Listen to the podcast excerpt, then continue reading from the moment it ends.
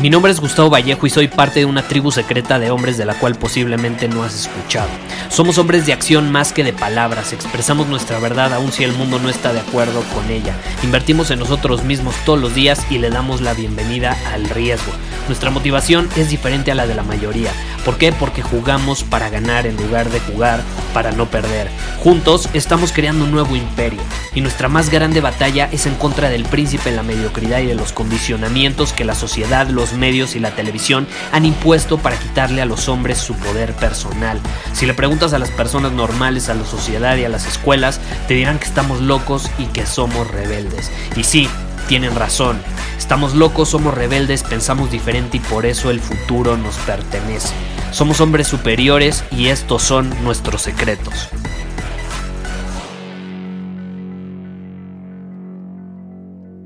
¿Qué es la abundancia para ti? Te quiero preguntar. ¿Para ti qué significa abundancia? Porque este es un tema del cual veo que se habla mucho allá afuera. Es algo que incluso yo he mencionado muchas veces en el podcast de Secretos de un Hombre Superior. Y que al final del día puede significarse una cosa para alguien, pero algo absolutamente diferente, por ejemplo, para mí o para ti. Ahora, hay todo un principio detrás de la abundancia, que ahí sí no importa qué signifique para cada persona, ese mismo principio aplica. Y no es si te ha pasado que conoces a alguna persona que a lo mejor no tiene mucho dinero, ni siquiera tiene muchos recursos, muchos contactos ni nada, pero se siente sumamente abundante. Y como se siente sumamente abundante, es capaz de empezar a traer abundancia a su vida en todos los aspectos. ¿Y qué es abundancia? Yo veo la abundancia más que el que haya ilimitado de todo, lo veo como una mentalidad. Y esta es una perspectiva muy personal y de hecho ahorita yo te voy a contar una historia de lo que para mí significa abundancia y quiero que tú encuentres el significado que tú le das a la abundancia.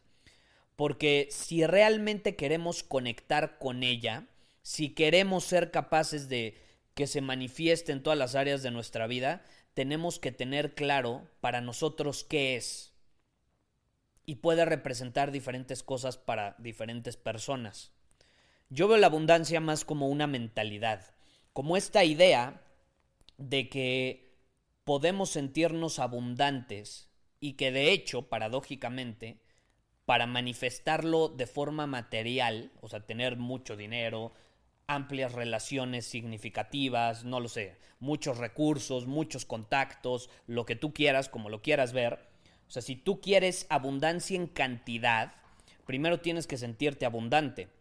Y abundancia, por eso, no es tenerlo todo, es saber que tú eres merecedor de todo. Es saber que tú puedes sentirte abundante sin necesidad de tener mucha cantidad de algo. Te voy, te voy, a poner un ejemplo. Hay personas que tienen muchísimas casas. Hay personas que tienen muchísimas casas. ¿No? Son abundantes en casas. La casa tiene su nombre en las escrituras. Y hay personas que no tienen ni una casa, se la pasan viajando por el mundo y disfrutan las casas o los Airbnbs donde se quedan como si fueran de ellos son abundantes también. Al final están viviendo la misma experiencia. Están disfrutando el lugar de la misma manera que lo puede disfrutar el dueño de la casa o incluso lo pueden disfrutar mucho más en muchas ocasiones, porque como no es de ellos, a lo mejor se desapegan y son capaces de disfrutarlo de una mejor manera. Esa es una persona abundante. Una persona abundante es una persona que desde esa posición actúa, disfruta, percibe, interactúa, etcétera. Ahora, para mí, ¿qué significa la abundancia? Yo te voy a contar una historia. Cuando yo era niño, eh, yo crecí en una familia normal, nunca nos faltó nada. Eh, a mi papá le, iba bien, no, no, no, éramos millonarios, pero no, no vivimos carencias. Hubo épocas donde obviamente, pues sí, el dinero era, más limitado que en otras épocas. Pero ¿qué sucedió?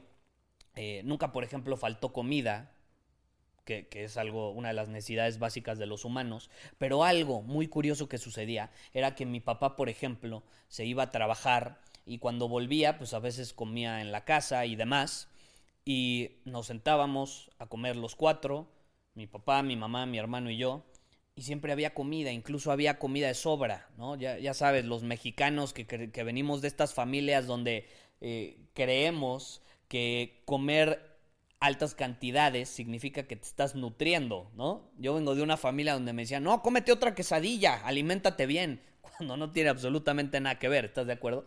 Pero bueno, el punto al que quiero llegar es que había comida, había comida, pero algo que siempre faltaba era aguacate. Y a mí me encanta el aguacate, ¿no? Yo amo el aguacate, con toda mi alma, amo el aguacate. Y algo que yo no entendía es por qué nunca había suficiente aguacate para los cuatro, porque los cuatro amábamos el aguacate. Entonces, a mí no me gustaba tener que compartirlo. A mí no me gustaba estar en la mesa y decir, carajo, ¿por qué yo me tengo que quedar con la última pieza de aguacate? El aguacate empieza a pasar, ¿no? Así de, pásame el aguacate. Y mi mamá se sirve el aguacate, y mi papá se sirve el aguacate, y mi hermano se sirve el aguacate. Y cuando llega a mí ya nada más me queda un trocito de este tamaño. Y yo quería más, yo quería un aguacate completo, al menos medio aguacate, ¿no? Y hasta la fecha me como uno o dos aguacates al día. Y nunca falta aguacate en mi casa. ¿A qué punto quiero llegar? ¿A qué punto quiero llegar? Esa idea de yo disfrutar algo y que no había suficiente, me llevó a decirme a mí mismo, cuando crezca, yo voy a tener abundancia de aguacates.